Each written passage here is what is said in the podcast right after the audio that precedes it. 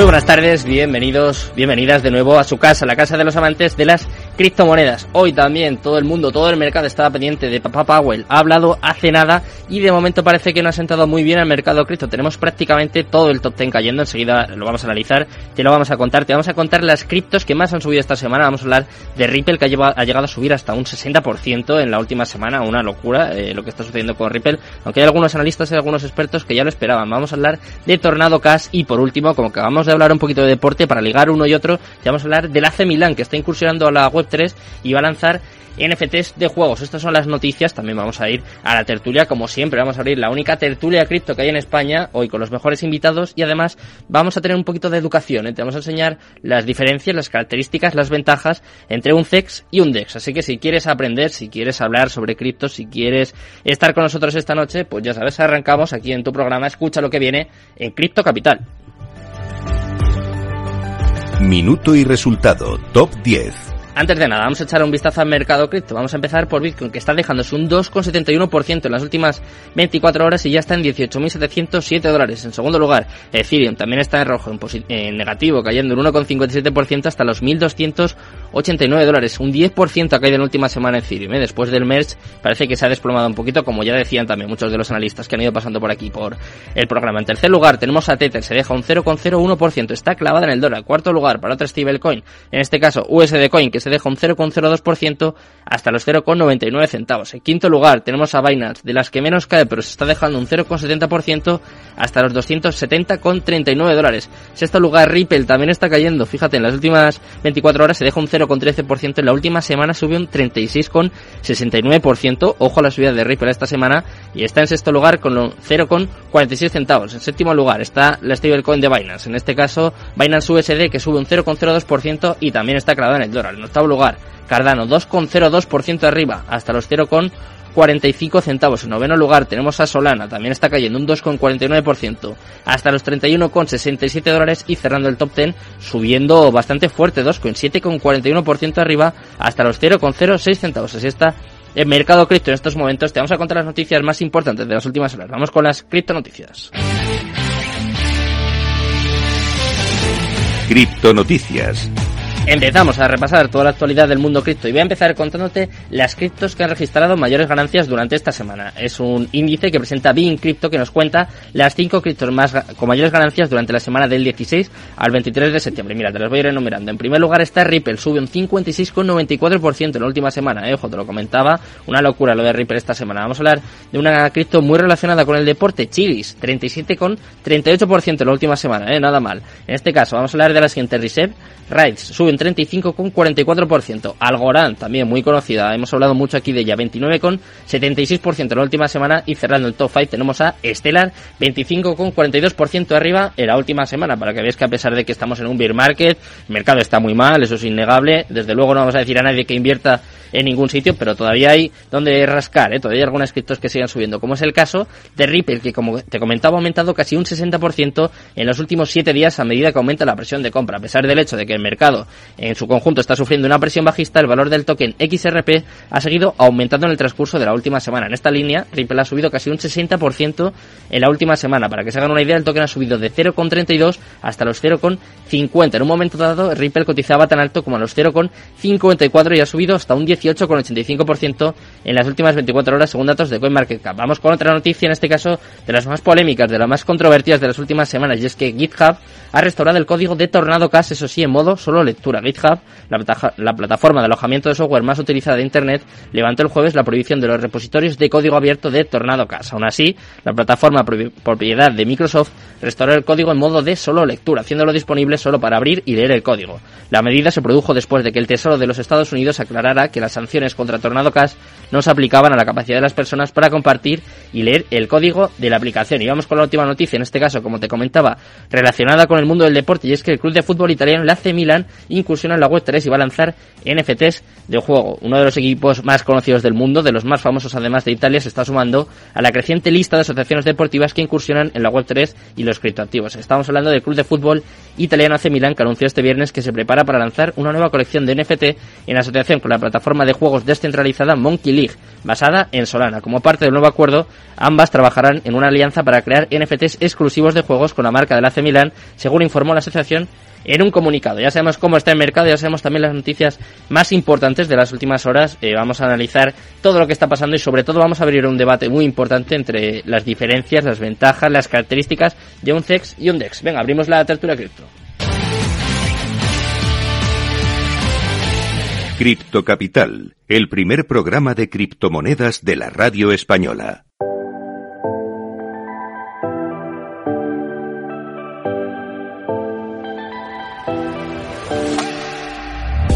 Bueno, pues como todos los viernes ya estamos aquí en la única tertulia cripto que hay en España y te voy a presentar a los invitados que tenemos con nosotros esta noche. Veis ahí a mi derecha a Biblock, ¿qué tal? Buenas noches, encantado Buenas de volver a noches a tenerte. todos, ¿qué tal? Encantados. Un placer. Eh, debajo suyo veis a Raider on Crypto, Sergio, un asiduo ya a estas tertulias. ¿Qué tal, Sergio? Ay, te tienes que activar el micro. Te- estoy ¿Estás intentándolo yo. Sí. Ahí Madre está. mía, estoy muy mayor para estas cosas. Eh, muchas gracias, como siempre, por contar conmigo y siempre tenerme presente. Un placer es mío. Muy bien. Eh, tenemos también a Luis de Hammond Swap, uno de los decks más importantes, además un dex español. Enseguida eh, vamos a contar las diferencias, vamos a contar qué son, pero vamos a ir eh, anunciándoles, presentándoles. ¿Qué tal, Luis? Hola, buenas noches. Encantado. Eh, Muy bien, encantado de estar aquí. Muy bien. Y tenemos también a Carlos, ¿eh? Me gusta, me gusta tu estudio, ¿eh? Lo tienes bien montado, ¿qué tal? Buenas noches. Muchas gracias, buenas noches a todos. Gracias Sergio por, por invitarnos hoy aquí. Me alegro, me alegro que te guste el, el setup. Bien montado, bien montado. Sí, sí, me das envidia y todo. Yo estoy aquí en la red, mira, ahí todo cutre y estás todo ahí. No veas. Nada, nada. Al final lo importante es el, El contenido, ¿no? Contenido. la fachada principal. La fachada principal. Bueno, vale, te, te perdono. Eh, bueno, eh, vamos a montar un debate, si os parece, muy interesante aquí en, en las tertulias. Normalmente hablamos de lo que está pasando, de cómo está el mercado, pero es verdad que, eh, sobre todo en un momento como este, yo creo que es muy importante eh, formar, educar, eh, que la gente sepa dónde se está metiendo también. Y hemos hablado mucho sobre un CEX, un DEX, hemos ido definiendo, habéis estado vosotros, los chicos de Hammond Swap también, eh, pero nunca los hemos contrastado, nunca hemos dicho mm, pues bien las diferencias, eh, no sé, las ventajas. Hay gente que se piensa que por entrar en el mundo de las criptomonedas o gente que sabe muy poco que piensa, no, no, yo tengo que ir, por ejemplo, eh, por poner un ejemplo, yo me tengo que meter en Binance porque es el más seguro o porque es el más fiable o y creo, creo que eso no es del todo así y como vosotros sabéis mucho más que yo, pues si os parece, eh, quiero que, que lo debatamos y que ayudemos un poco también a, a la gente que está incursionando, que está entrando en este mundo, a que no le estafen, a que no le roben, a que haga las cosas sabiendo, sabiendo, sabiendo por qué lo hace. Eh, ¿Quién se lanza? A ver, ¿os parece que definamos primero qué es un CEX y qué es un DEX y luego ya los, los contrastamos un poco, los enfrentamos? ¿Quién, quién sabe más aquí? A ver. Hombre, a ver, eh, tenemos a. Yo, yo he traído a Luis principalmente por eso, porque yo creo que, sabe mucho. que él a nivel técnico, eh, al menos yo hablo por mí, eh, por mi parte, tiene muchísimo más conocimiento y podría explicar mucho mejor todas las cosas, ¿no? Yo creo que al final las diferencias entre un DEX y un CEX, pues son tanto para bien como para mal, ¿no? Porque también hay cosas dentro de los descentralizados que no tenemos dentro de un centralizado, ¿no? Claro. Entonces podemos comparar, sacar cosas buenas, cosas malas, y yo entiendo también al usuario que se vaya siempre a un centralizado porque es más cómodo a la hora de acceder o más sencillo, ¿no? Por así decirlo. Mm. A ver, Luis, explícanos un poco las diferencias.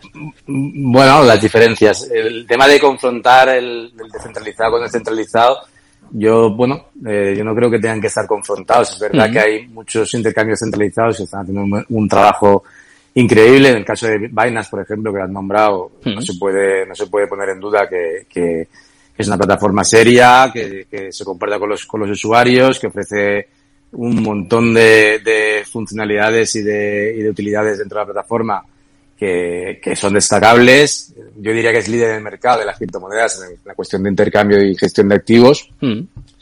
Pero bueno, si queremos hablar de las diferencias, las conocemos, son básicas, ¿no? La autocustodia es una de las más importantes. Cuando has hablado tú de, del tema de la, de voy a ir a, un intercambio centralizado para que no me estafen. Justamente, eh, con todo el respeto a todos los centralizados, pues es, es al revés, ¿no? Tú cuando vas a un intercambio centralizado estás exponiéndote a que te puedan a que te puedan estafar o, directamente a que, a que la custodia de tus fondos pase a manos de unos terceros que dependerá de, de su situación. Bueno, aparte de que, de, primero que hay una empresa detrás que es la que está custodiando tus, tus activos.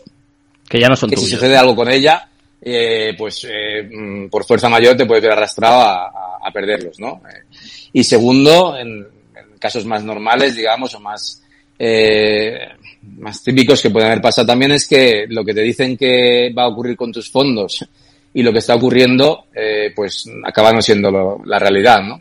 Eh, está el caso de Celsius, que utilizaban fondos para abrir eh, operaciones apalancadas y perder eh, fondos activos de los usuarios y, luego presentando imposibilidad de cubrir todas las, todos los depósitos, ¿no?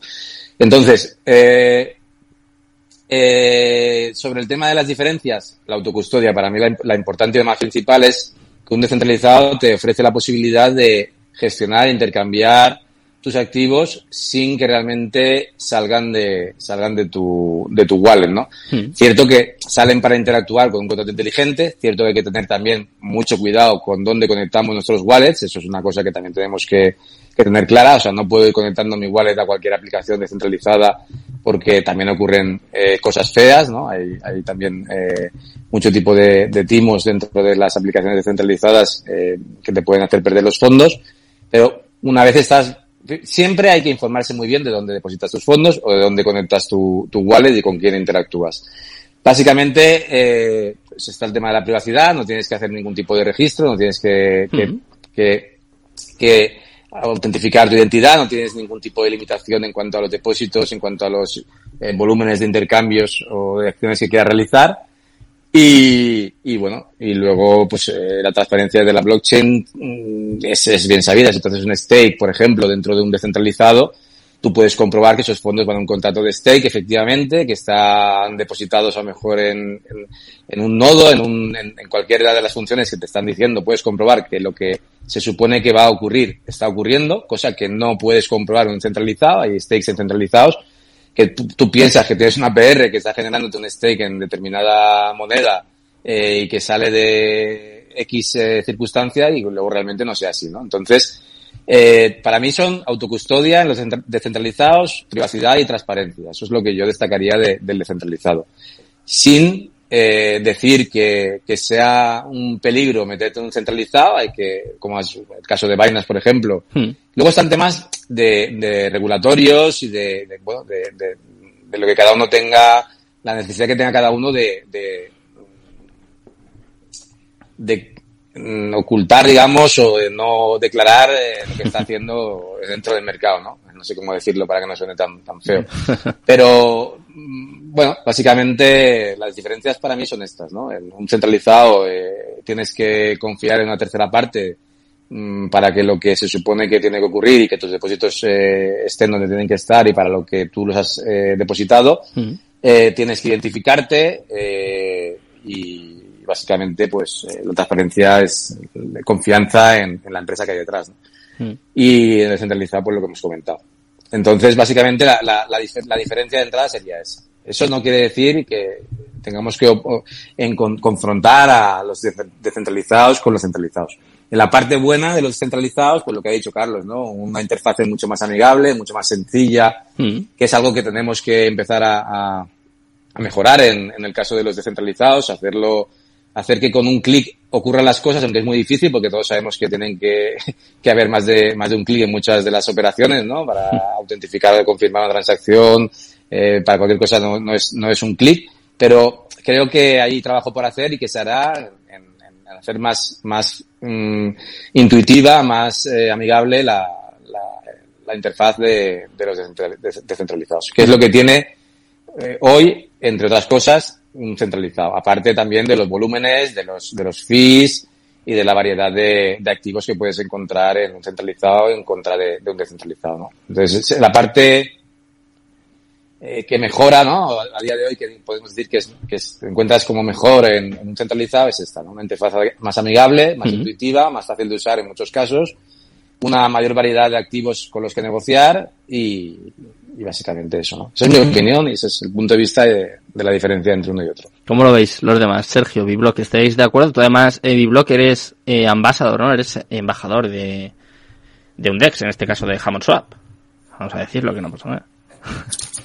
Pues sí, hombre, a ver, la verdad que Luis ha hecho un resumen bastante eh, amplio y bueno, creo yo. Poco añadir, ¿eh? Pero sí, la verdad, a ver, es eh, lo que sí que tiene razón es el tema de no de que no hay que confrontar un DEX con un CES, o sea, tiene sus diferencias, pero al final si te pones a mirar de verdad lo que pasa a día de hoy con los usuarios es que casi todos los nuevos entran por un CEX, nadie entra por un DEX, porque si tú le tienes que explicar a alguien que no tiene ni idea cómo comprar Bitcoin y le dices, mira, te descargas una wallet, le configuras la red más barata, vale, le configuras una red, eh, ahora dentro de esa red tienes que mandarte dinero, primer problema, ¿cómo mandas dinero?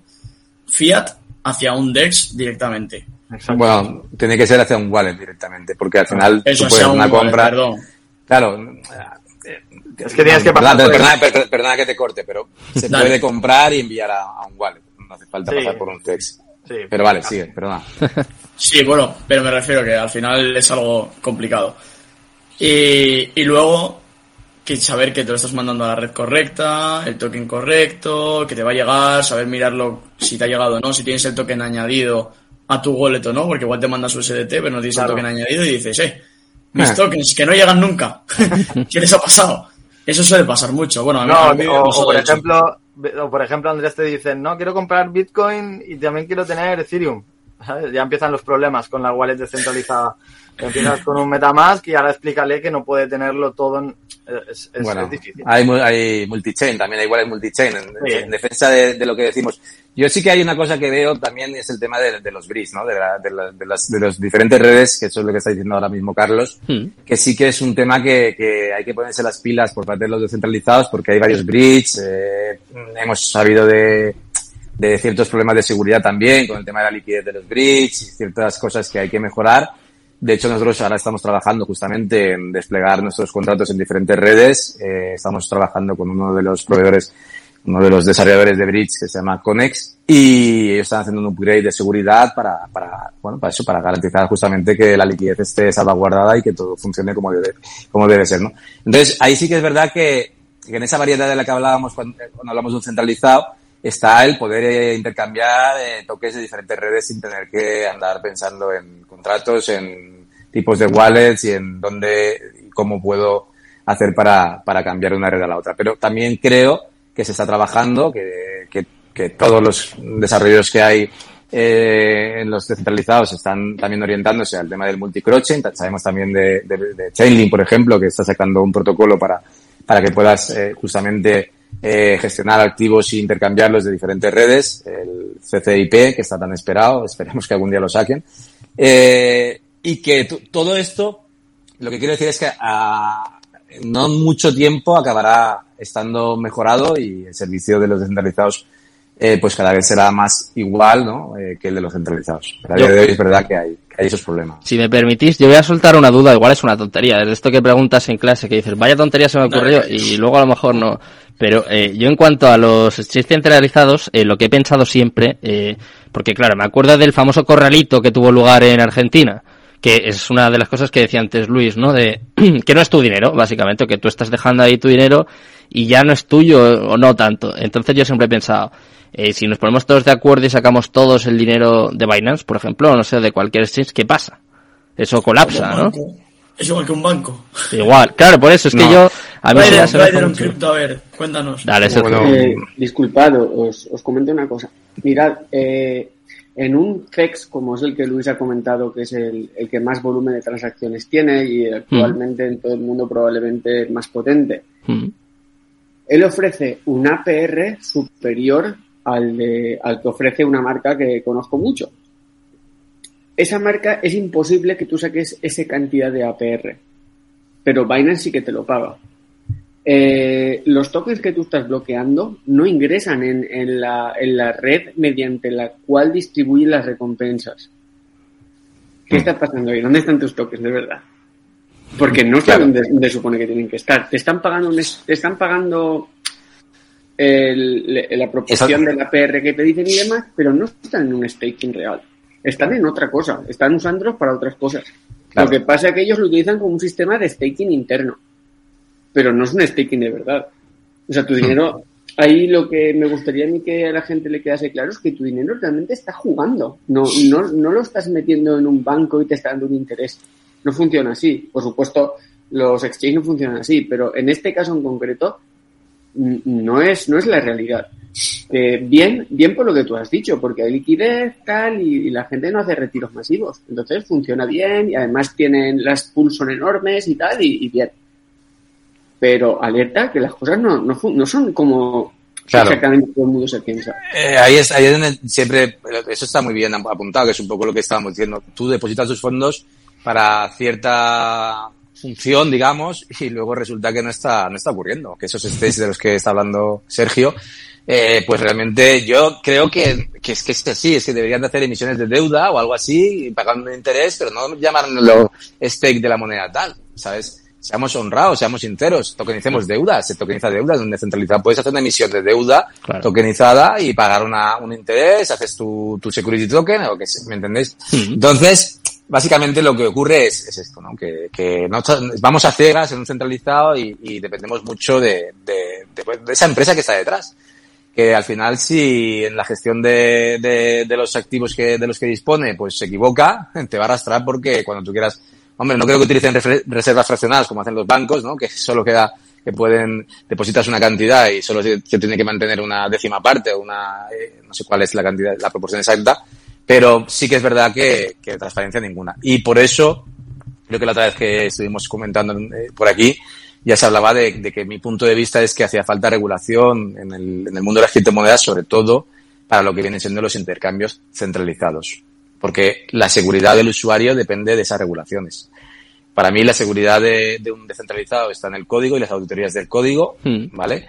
En la seguridad del código y eso es transparencia y lo que hemos hablado antes y, para los centralizados me parece que hace falta una regulación bastante fuerte y luego que los utilice quien quiera, ¿no? Con lo que lo que conlleve esa regulación o, lo que las normas por las que tengan que, que, que aplicar los centralizados, pero es que básicamente pueden ocurrir muchos desastres y si hacemos un, un, calendario histórico de, de, quiebras descentralizados mayores y menores, hay unos cuantos, ¿vale? Mm. Yo, por mis ojos han pasado dos o tres y seguramente serán muchos más, ¿no? Entonces, hay que, hay que tener cuidado. Como dice Sergio, eh, no sabes bien lo que está ocurriendo con tus fondos y no son honestos muchas veces con, con la realidad. Es que siempre se habla mucho. Pero porque, porque pueden, pueden hacerlo. Porque, porque tú en un, en un, en un descentralizado es que es lo que decimos, o sea, te pones el contrato de un token, pones un wallet, pones el contrato de, o sea, ves exactamente en un explorador, que hoy en día cualquiera lo puede aprender a manejar, no es difícil, y ves todo lo que está pasando de verdad, no te pueden contar una mentira.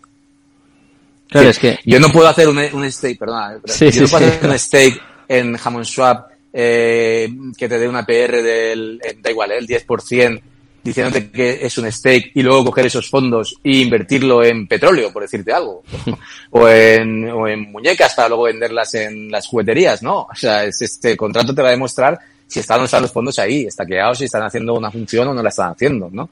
Sin embargo, eso sí que lo puede hacer Vaina, bueno, yo no quiero decir tantos nombres, sí, sí, sí que lo puede hacer un centralizado y puede estar comprando escopetas y diciéndote que te da una PR porque estás estaqueando la moneda X. Es que eh, para mí, Luis, esto que estás comentando es el principal problema a día de hoy. Más allá, eh, tú lo has dicho, ¿no? Que no hay por qué confrontar uno con otro, ni enfrentarlo, ni uno es mejor que otro. Aquí, eh, vamos, cada uno que tome su decisión y que, que meta su dinero donde quiera. Pero claro, es verdad que siempre eh, se asocia un poco eh, las DeFi, las de, la descentralización, los DEX, como si fuese la jungla, ¿no? La gente se piensa que es como algo muy, no sé, muy complicado, muy difícil y eh, todo lo contrario para los centralizados, ¿no? Todos pensamos que un CEX, sea el que sea, está más cerca de la regulación, es todo más legal, pero claro, a día de hoy, eh, hablando de grises, eh, como hablabas tú antes, Luis, eh, pueden cambiar sus políticas como les dé la gana. O sea, yo de hecho soy testigo de, tengo un ejemplo hace, hace muy poquito, que es verdad que pueden hacer, pueden hacer lo que quieran y no, tampoco no tienen que rendir cuentas a nadie. Al final, eh, para que se hagan una idea, en uno de los exchanges más importantes, en junio, cambió una política sin avisar, no tiene que constar en ningún sitio, no tiene que notificar a los usuarios. Entonces, eh, teniendo en cuenta eso y que al final tu dinero no es tuyo, mm, no sé, ¿qué diferencia hay, no? Entre un CES y un DES o qué, ventaja tiene en este caso. Si, si, nos, si nos ponemos ya radicales, que se diría, ¿no? Pues realmente... He venido eh, radical, venga. Digamos que, que, los centralizados no tenían que existir. O sea, por ejemplo, Guillermo Dao, por ejemplo, que creo que también ha estado por aquí alguna vez con vosotros y tal, es uno de, las, de los canales que tiene Telegram que más me gusta leer y en LinkedIn también y tal, su es ese, ¿no? Que, que, que, estamos creando este ecosistema, este, esta moneda digital descentralizada o fuera del alcance de, de, los intermediarios y tal. y, estamos realmente volviendo a crear la misma, con perdón, ¿eh? Y esto es un poco radical, la misma basura que se ha creado en torno al mundo financiero tradicional, ¿no? Esto, esto, eso se convierte en la figura de, de, lo que es un banco, ¿no? Que no vamos a empezar a Lo que sí que es verdad que al final los centralizados, Luis, están aquí porque hay un hay una demanda por el usuario, hmm. con, ya con el ejemplo de al final de poder operar, ¿no? De poder hacer trading, cosa que a día de hoy dentro de un descentralizado, pues no es tan accesible o es muy limitado, ¿no? Entonces, en ese punto, el usuario está buscando un, un una plataforma donde poder comprar esos activos y donde poder intercambiarlos y poder operar con ellos. Mm. De forma, eh, siempre estoy hablando a nivel del trading, ¿no? porque al final una, un usuario de, de mayor a, a, menor nivel hace trading de alguna forma, ¿no? Entonces ahí es donde, donde realmente podríamos buscar una parte donde los DEX están más cojos, ¿no? Que es en el tema de, de poder operar y hacer trading con, con los, con los activos que, que hay, ¿no? Para poder operar. Hmm. Por eso existen, creo yo, y por eso están ahí, por eso aguantan, ¿no? Y luego porque también hay de todo, ¿no? El ejemplo de que hemos puesto, estamos nombrando, nombrando todo el rato a un centralizado, hmm. pero tenemos a, bueno, pongámosle el nombre, al final Binance ha hecho una estrategia de, de marketing viniendo a España, regulándose, y la gente que realmente no tiene ningún inconveniente o, o el inversor eh, institucional, pues lo utiliza porque no tiene ningún tipo de problema, ¿no? Y muchos otros se han ido porque no quieren nada, nada que ver con, con lo que es esa, esa regulación o, o, ese tipo de plataformas tan, tan, tan reguladas, por así decirlo. Yo quería comentar una cosa.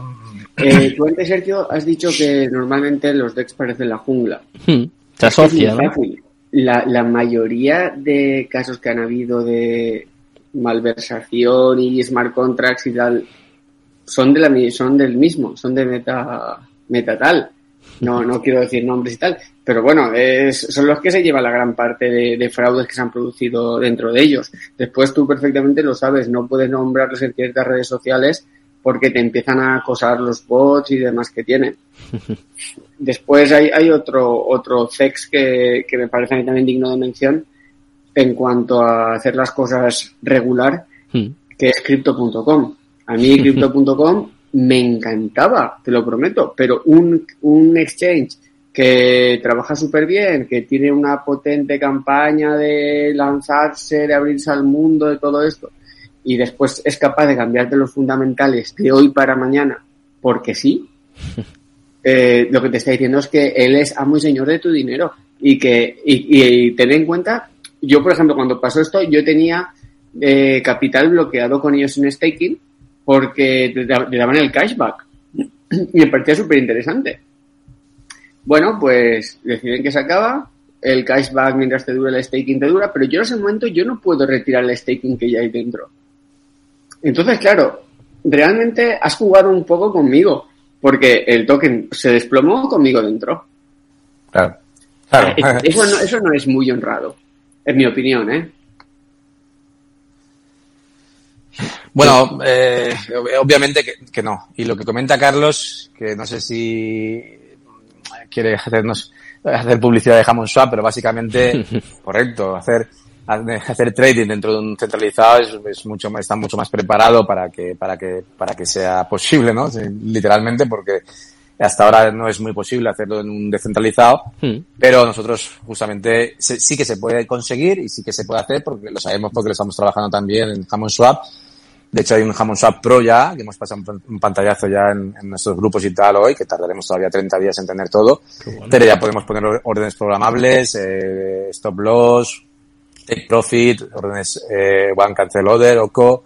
Todo esto va, va, va, va a ocurrir en Hammond Swap y si va a ocurrir en Hammond Swap es que va a ocurrir en más sitios. O sea, todo esto se consigue gracias, nosotros gracias a los oráculos de Chainlink que nos facilitan todas estas eh, funciones que puedan ofrecerse pero, pero es lo que yo decía antes, Carlos, que sí, que hay ciertas funcionalidades, ciertas eh, operativas que sí que se pueden hacer en un centralizado y que no se pueden hacer todavía en un descentralizado, pero que yo creo y personalmente y veo que, que todo esto en, en no, no, mucho tiempo va a igualarse muchísimo, ¿no? Entonces, siempre nos quedará la, la, la posible inseguridad de depositar fondos en un tercero o hmm. el poder trabajar con tus fondos directamente con todas las con una interfaz más amigable, con todas las funcionalidades, con todas las operativas disponibles en los descentralizados. Y yo, con esto quiero decir que, que creo firmemente que el, que el, que el futuro de, de, la, de, todo este ecosistema pasa por los descentralizados.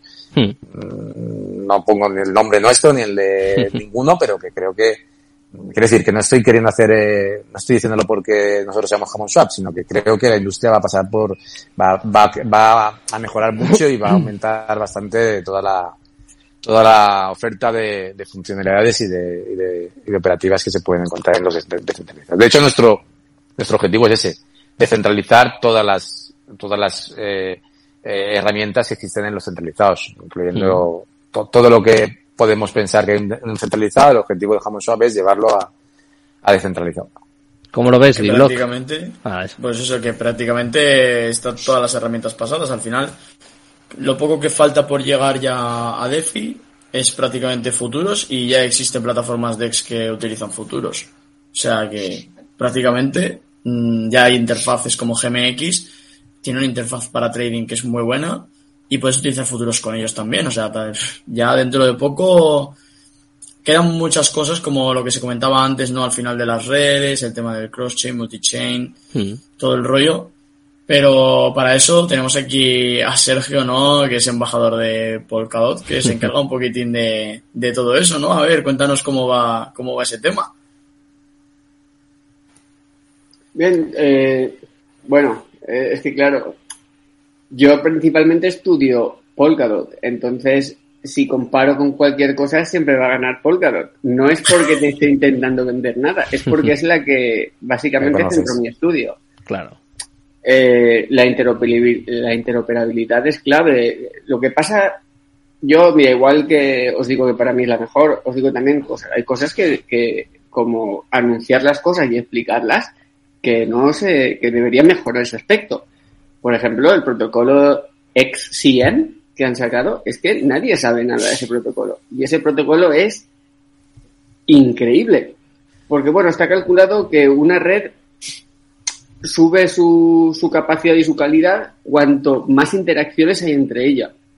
Si, la, si solamente hay una vía de interacción, pero de repente tú lo que haces es abrir toda la red de interacciones entre ellas, lo que estás haciendo es elevando a, a por cien las, las conexiones. Entonces lo que es es una red mucho más funcional. A más funcional, este sistema lo que hace es aumentar la seguridad. Bueno, vamos a seguir con el DEX y el. Y por cierto, una cosa que también me gusta mucho es que Jamón Swap, una marca made in casa, ¿eh? Hecha en casa, que, parece a veces que valoramos más lo de fuera que lo de casa.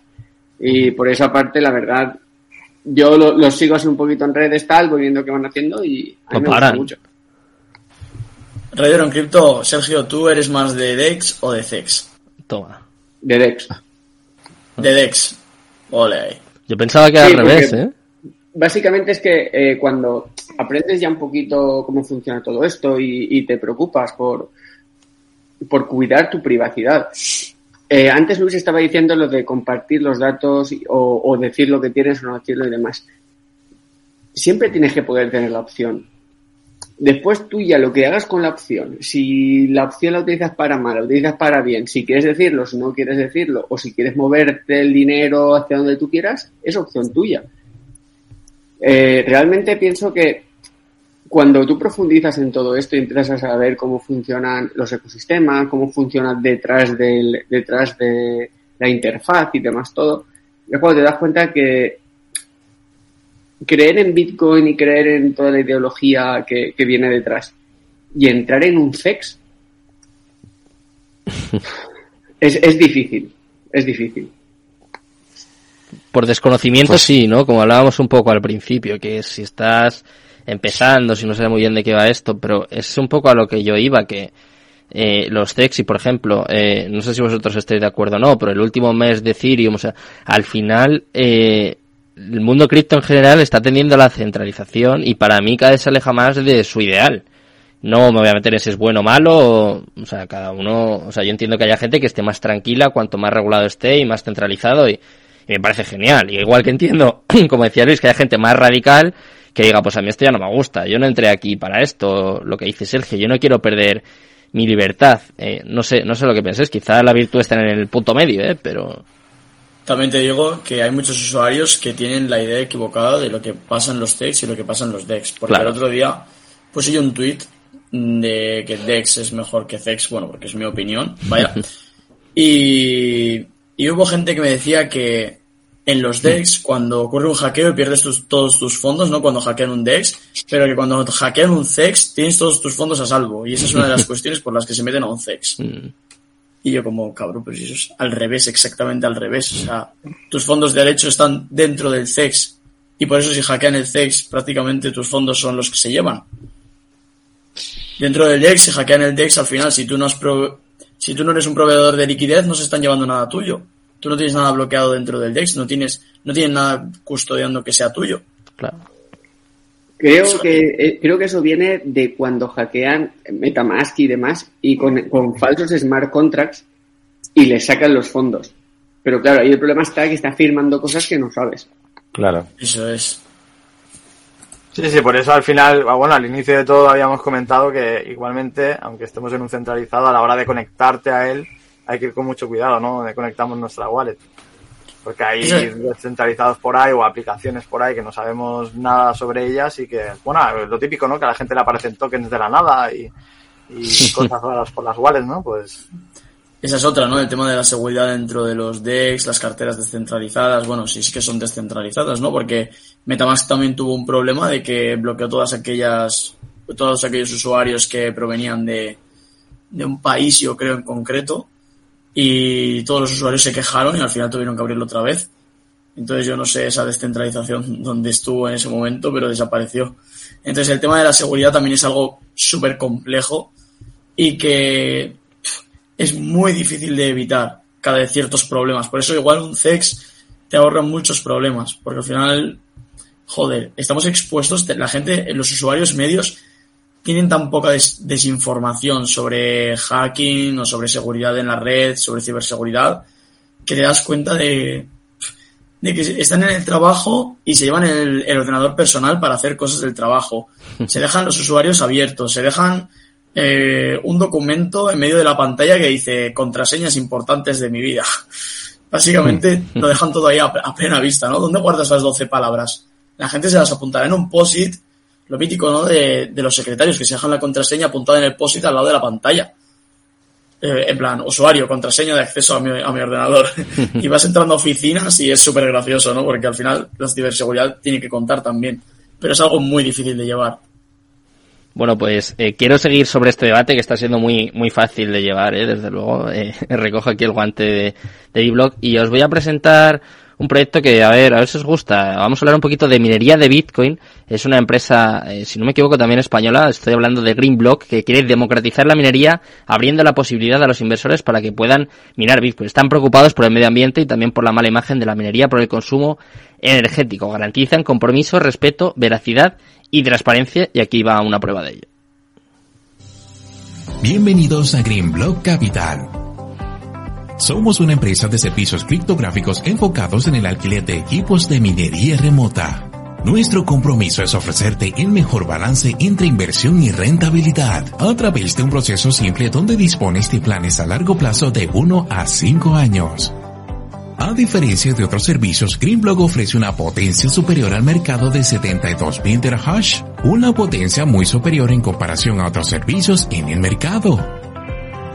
Para asegurar la estabilidad de tu inversión, Greenblock a través de la venta de NFTs cubre de antemano todo el coste del servicio energético. Así que sin importar qué situación atraviese el mercado, los equipos permanecerán activos en todo momento.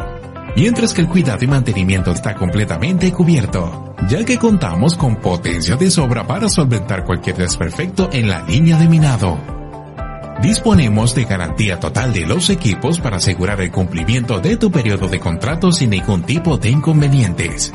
La sede principal de nuestros equipos se encuentra ubicada en Canadá en la región de Alberta y ofrecemos planes muy accesibles a partir de 85 dólares, sin gastos de mantenimiento ni alojamiento. Para mayor información de nuestros equipos, visita nuestro sitio web www.greenblockcapital.io o visita nuestra comunidad oficial de Telegram a través del hash arroba greenblock. Greenblock Capital, servicios de minería con seguridad y compromiso. Bueno, pues después de este impasse hay anuncios también en Twitch, ¿eh? para que para que no se diga eh, dejaremos más información sobre Green Block Capital, pero nosotros vamos a seguir eh, con este debate. Luis, no sé si tenías algo que, algo que añadir. Me ha parecido muy interesante lo último que comentaba Evi Block sobre la seguridad, ¿no? Que es verdad que siempre se asocia el texto más a, como que es más seguro, es más estable, eh, pero no sé hasta qué punto esto es cierto. Bueno, al final, eh, a ver, es diferente la seguridad de, un centralizado para, para, lo que es la cuestión de los activos a, como lo he dicho bien al final, realmente un descentralizado tú no estás dependiendo de la seguridad de, del protocolo básicamente porque tú interactúas con un contrato para, en el caso del intercambio, para hacer ese intercambio y después los toques vuelven a, a tu wallet eh, y no tienes ninguna dependencia de lo que, de lo que ocurra con, con los fondos que custodia el, el DEX, ¿no? En este caso, como ha dicho él, en el tema de los contratos de, de liquidez, si hay hackeos, pues ahí sí que te puedes ver comprometido. Pero vamos, eh, yo lo que quiero decir, lo que creo yo es que lo que he dicho antes, al final la seguridad de un, de un descentralizado está en las auditorías del código, para eso están las empresas que auditan los códigos por encima de los ingenieros propios que puedan desarrollarlos y, y en ese caso pues eh, siempre hay que mirar pues que eh, la información del DEX, de los contratos que estén auditados, que el equipo sea conocido, que esté, que haya un calice del equipo, que, que sepamos quién está detrás y, y, y, básicamente eso es, eso es lo que hay que mirar para, para pues bueno, para tratar de, de estar seguro en, en, cuán, en, dónde te estás conectando y cómo estás intercambiando, ¿no?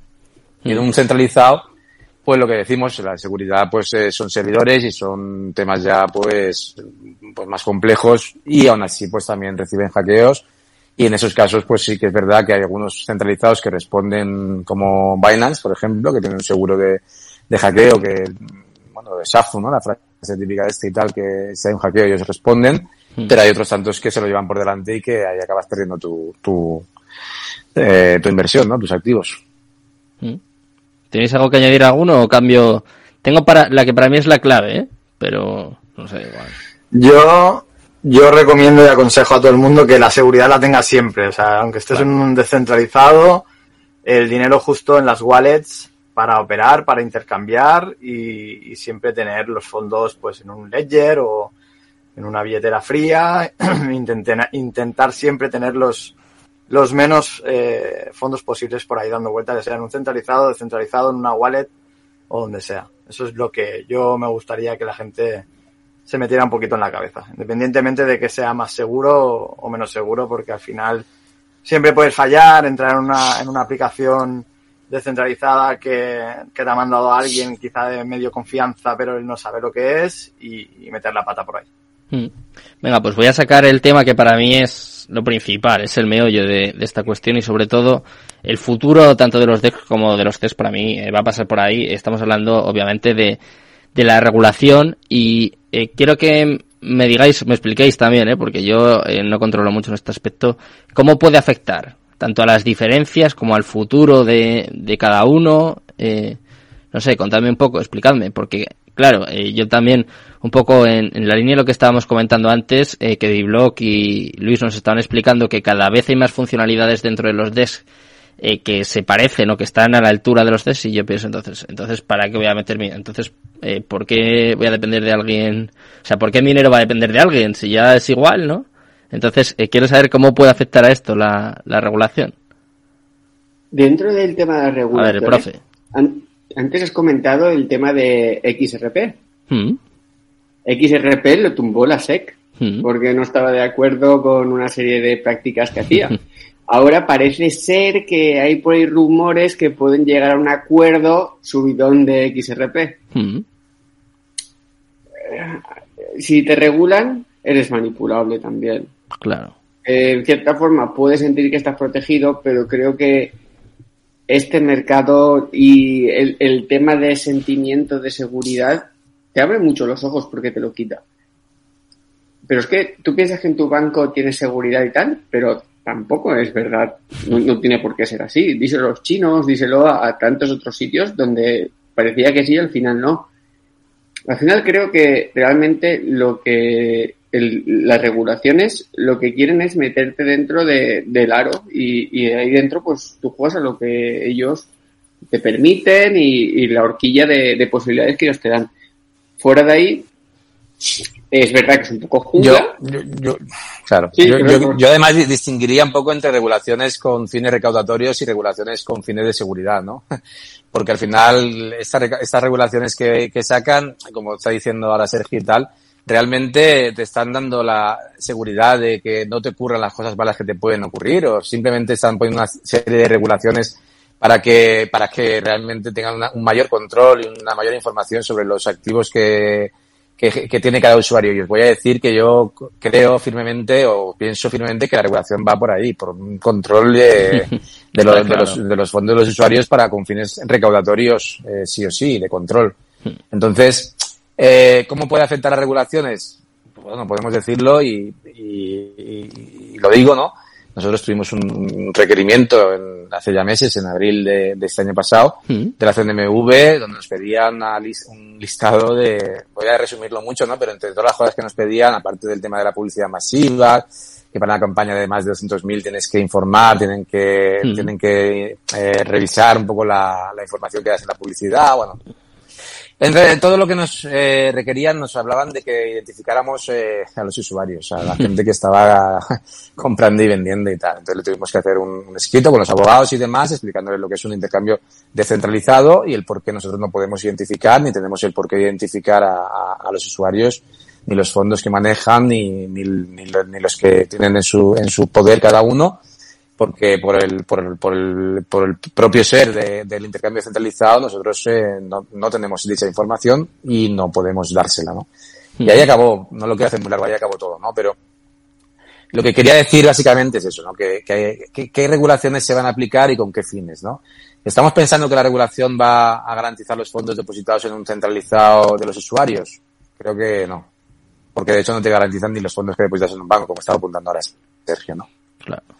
Entonces, eh, sí que pienso que debería haber una, una, una, regulación, y lo he dicho antes, en el tema de los intercambios centralistas sobre todo, mm. pero una regulación eh, que creo que también eh, estará apuntando por ahí en, ciertas, en cierta manera, eh, que realmente exija ¿no? una serie de auditorías eh, de, de, de, cómo están custodiando los fondos del usuario, que es lo que nos está importando, ¿no? Porque de hecho hacen de custodios. Entonces, eh, hay que estudiarse bien las regulaciones, hay que ver lo que van a ir sacando y cómo van a afectar pues ¿cómo deberían de afectar? Pues mejorando la seguridad de los depósitos de los usuarios en un, en un centralizado y en la parte de lo descentralizado creo que creo que se quiere llegar a, a tener eh, a tener eh, control de, de, la, de la información del usuario en la blockchain, ¿no? Que tengas que registrarte para utilizar una, una red o, o incluso para a través de los wallets de MetaMask, todo esto que nos preocupa, ¿no? ¿De qué día será cuando obliguen a que MetaMask te identifique para poder tener un wallet? Eso es muy absurdo porque realmente tienes contratos con los que interactuar y no tienes por qué pasar por, tú puedes interactuar con un contrato sin pasar por, por la interfaz, sin pasar por el front y tener que, que puedes utilizar un contrato directamente de, desde el contrato, digamos, ¿no? Pero bueno, básicamente, eh, a nivel de seguridad es necesario, hay que ver qué, qué regulaciones aplican a, sobre todo al tema de los centralizados, pero básicamente lo que, lo que son las regulaciones, ya sabéis todos cuando Binance se reguló en España, lo primero que hizo fue el calificar a los usuarios desde cualquier depósito que se haga y, toda la identificación y demás. A nivel de seguridad para el usuario, pues creo que, que no vamos a conseguir que realmente eh, el usuario tenga una garantía de sus depósitos, porque no existe a la vista en los bancos ni siquiera y que las regulaciones son más bien con fines de recaudatorios y que difícilmente, o por lo menos por ahora, podemos dar fe de que en un descentralizado no, no aplican porque, porque por la naturaleza de lo que es el, el intercambio descentralizado no, no, no se puede proveer de esa información, por ahora. Una pregunta, si esto es un Ponzi, ¿para qué quieres mis datos? Para que eras una parte, por si acaso, ¿no? si esto es un Ponzi. No sé, si nos, está viendo la CNMV o no, pero... Bueno, se supone, se supone que lo que quieren, eh, que lo que trabajan es para evitar que, que la gente invierta en... Es que yo, es que no, no me gustaría empezar a hablar de todo esto porque yo soy muy crítico, entonces... No pasa me parece ¿eh? muy, muy descabellado, ¿no? El, el que nos quieran proteger de... A ver, es verdad que, que la CNMV te pide que des toda la información, todos los riesgos que conlleva la inversión, que los especifiques bien. eh, es decir, hay, hay una parte de la regulación que es adecuada, ¿no? Eso es lógico. el usuario tenga que tener la información y demás. Pero es que el problema es que realmente no nos protegen de, de, de, de, las estafas y de los poncis. Pues, bueno, por supuesto que para mí no, Bitcoin no es ningún, voy a decir Bitcoin por no entrar a profundizar, ¿no? Pero Bitcoin no es ningún, ningún tipo de Ponzi. Eh, el otro día estuvimos en, ya sé que esto es un tema polémico también, pero estuvimos en Madrid en el, en el evento del Mundo Cripto, hablando los economistas y tal, especificó, eh, bueno, tengo de hecho ese vídeo tengo guardado en mi, en mi, en mi disco duro, digamos, eh, para, para escucharlo porque me gustó mucho como explicaba cómo Bitcoin es un activo digital real, ¿no?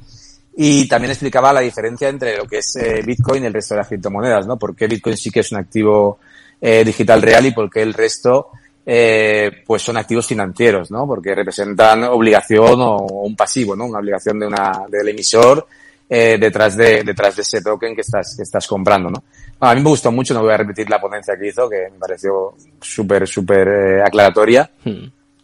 Eh, entonces, pero vamos, que Bitcoin no es un Ponzi y, y que la CNMV tiene esa supuesta intención de defender al usuario ante los riesgos de sus inversiones, cosa que para mi gusto no consiguen porque ahora vamos a empezar a saltar con todos los scams de esta última temporada de scams, de Aristares y Qualicuanes y cosas de estas, que han hecho eventos masivos, que han salido en todos los sitios, que han, que han hecho auténticos destrozos y que han, bueno, yo, yo, yo, no he visto que hayan tenido ningún problema con la CNV hasta, hasta que ha tenido que ser la, el propio usuario, ¿no? El que ha denunciado a las plataformas y les ha llevado a, a los juzgados, pero ya por, por lo penal, ¿no? Entonces, en fin, las regulaciones creo que son recaudatorias en su mayoría, creo que no van a dar la seguridad necesaria al usuario para los depósitos en un centralizado, por desgracia. Y entiendo y, confirmo, nosotros de hecho en lo que hacemos tenemos también la parte de cuando hay algún tipo de, de, inversión, ¿no? De, de, oferta de inversión donde se prometan servicios o rentabilidades, explicamos toda la parte de riesgo y toda la parte de, de, mm, de escenarios negativos que se puede encontrar el usuario y es, es obvio que hay que hacerlo y, nosotros, y de hecho nos gusta que esté en la página web, en nuestra página web y también explicárselo directamente cuando vemos los puntos débiles y los puntos, ah, hablando de minería, por ejemplo, pues todo tiene sus pros y sus contras, ¿no? Entonces, nos gusta mucho desde Swap, por ejemplo, que la gente sepa muy bien dónde se está metiendo, entre comillas, porque al final eh, comprar un activo e invertir o gestionar o ponerlo en un pool o ponerlo en un farm o, o cualquier servicio de los que es, al final, eh, nos gusta que la gente sepa y, y, eso sí que va en línea con lo que la CNMV se supone que, que quiere, que es que la, se informe de todos los riesgos y todas las situ situaciones que se pueden desarrollar de, derivadas de la, de la acción, de la inversión en, en cualquier tipo de proyecto. ¿no? ¿Qué pensáis? Pero, te veo optimista, ¿eh? Hay una parte que sí que estoy de acuerdo, pero eh, vamos, yo creo que a la CNMV le interesa cuando, cuando le interesa. También te digo, eso sí, ¿eh? Eh, hay que decir que nosotros llevamos 10 meses y no nos han dado todavía ningún toque, o sea que damos las gracias a la CNMV si nos está escuchando, que, quien sea, ¿no? Como decía mañana, mañana Ramón. Pero a ver el lunes. el lunes. Claro, sí, sí, sí. Bueno. De momento nos portamos yo, bien. Yo, yo, yo, yo, no sé, yo no, yo, yo, soy, yo no soy crítico de forma gratuita, es decir, yo entiendo que toda, todas las cosas tienen cierta parte necesaria. Hay que advertir. Ojalá y, y, y, y, ojalá y todo, todo funcionara como, como, como toca para que el usuario tuviera, tuviera totalmente eh, pues la defensa necesaria para, para enfrentarse a, a toda, toda la oferta de, de activos de inversión que, que se pueden encontrar, pero no nos olvidemos que, vamos, que, que vamos, que estafas desde, desde, desde, todos los puntos salen, ¿sabes? Es verdad que... Te echa de menos con las preferentes, eh, Luis, que sigas por ahí. información. Con las preferentes. Eh, bueno, pero los, los stocks de la bolsa de Frankfurt, por ejemplo, que sacaban cualquier mierda para que la pumpearan. O sea, es que todo esto que ocurre, o sea, todo esto que ocurre es muy gracioso que, que somos un reflejo en Ay, se nos ha ido justo de repente. La CNMV ya está vetando en este caso a, a Luis, los testigos en el baneado. La han, inventado la IP. ha hablado demasiado. Mira, que le dije, mira que le dije, no, no, no te vayas no por ahí, no vayas por ahí que te, que te... No, es broma, no sé, así, supongo que... Así mi culpa. Porque sí que notaba yo que le, le timbreaba mucho el, el micrófono. Vamos a ver si, si reconecta de nuevo. Sí, no es que de todas formas creo... Casos, lo que está haciendo Luis, yo es que opino exactamente igual. Es que si tú quieres proteger, ¿por qué no te dedicas a coger a la gente de la bolsa que son puros pujos? Son chicharros que yo, bueno, a, Twitter vine de, grupos de Telegram tal, de, de bolsa, y llamamos chicharros a, cosas así que eran exclusivas, que, que, igual funcionaban que no, que funcionaban y te explotaban, pero claro, con unos porcentajes mucho menores y, y eso, eso no está regulado. Ni, a ver, sí que están regulados, pero funcionan mal. ¿Por qué, si, ¿Por qué no haces una cosa bien antes de intentar hacer dos? Dos regular mal, la verdad. Eh, céntrate en arreglar un aspecto y después intenta mejorar el otro. Pero si con la bolsa que tú lo tienes todo eh, regulado y demás, las cosas no funcionan tampoco bien, arregla primero una cosa y después cuando funcione la trasladas con las soluciones al otro campo o lo intentas. Lo que no puedes hacer es que una cosa que ya te está funcionando regular mal y demás con la manipulación y todo lo que hay, eh, lo traspasas a un sistema que es bastante libre. Bastante libre para lo bueno y para lo malo, claro. Porque la, libertad tiene dos caras siempre tiene la cara donde tú puedes eh, gestionarte tú, donde tú eres el custodio de, tus fondos, que son cosas súper super importantes esos aspectos. Pero también eres totalmente responsable de cualquier cosa que hagas. No puedes ir a reclamar a un tercero y demás. También tienes que hacer un ejercicio de responsabilidad. Por una parte, entiendo que la gente entre a los sex, yo incluido.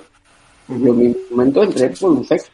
Pero luego eh, quedarte ahí mucho tiempo es o una de dos, o que no has aprendido, o que no, o, o, que no lo has entendido. O no has aprendido, o si has aprendido, no lo has entendido. Una cosa o la otra. Bueno, pues- está clarísimo. Y luego lo que comentas tú de las regulaciones y tal, pues porque no, lo que decía Sergio también, ¿no? Eh, que no interesa o tal y se intentan poner ahí esas barreras, ¿no? Crear unas listas de listas grises nos llaman eh, chiringuitos eh, financieros. en fin, al final es eh, pues, pues eso, porque hay un interés, ¿no? Y, y, vamos, o ellos van unos cuantos pasos por detrás y no saben ni por dónde cogerlo, ¿no? Y por dónde regularlo y por dónde empezar y, y tampoco puede, de una manera u otra, ¿no? Bueno, pues nosotros, eh, como decía Sergio, esperamos que, que la gente haya aprendido, que, que, tome su propia decisión. ¿eh? Nosotros no vamos a decir que es mejor o peor, pero sí que vamos a intentar, como siempre, formar, informar y luego cada uno que tome sus, sus decisiones. Muchas gracias, Biblog, por estar por aquí una noche más. Nada, muchas gracias a ti por la invitación y a todos los que han estado aquí conmigo. Como siempre, un placer. Me despido también de Sergio. Muchas gracias, Raideron Crypto, como siempre, ahí al pie del cañón. Muchísimas gracias. Tienes que venir a hablarme de tu asociación, ¿eh? Que no se me olvida, que lo sepas. ¿El qué, perdón? Que tienes que venir a hablarme de tu asociación. La próxima, ah, sí, sí, claro. la próxima promoción, como, como se decía. Muchas gracias a, a, Luis, a Carlos de Jamon Swap, un placer. Muchas gracias, chicos. Buenas noches, muchas gracias. Buenas noches. Muchas gracias a Néstor por estar también aquí al otro lado y a todos los oyentes, todos los espectadores que nos han acompañado esta noche. Muchas gracias, muy buenas noches y Cripto Capital, to the moon. Hasta luego.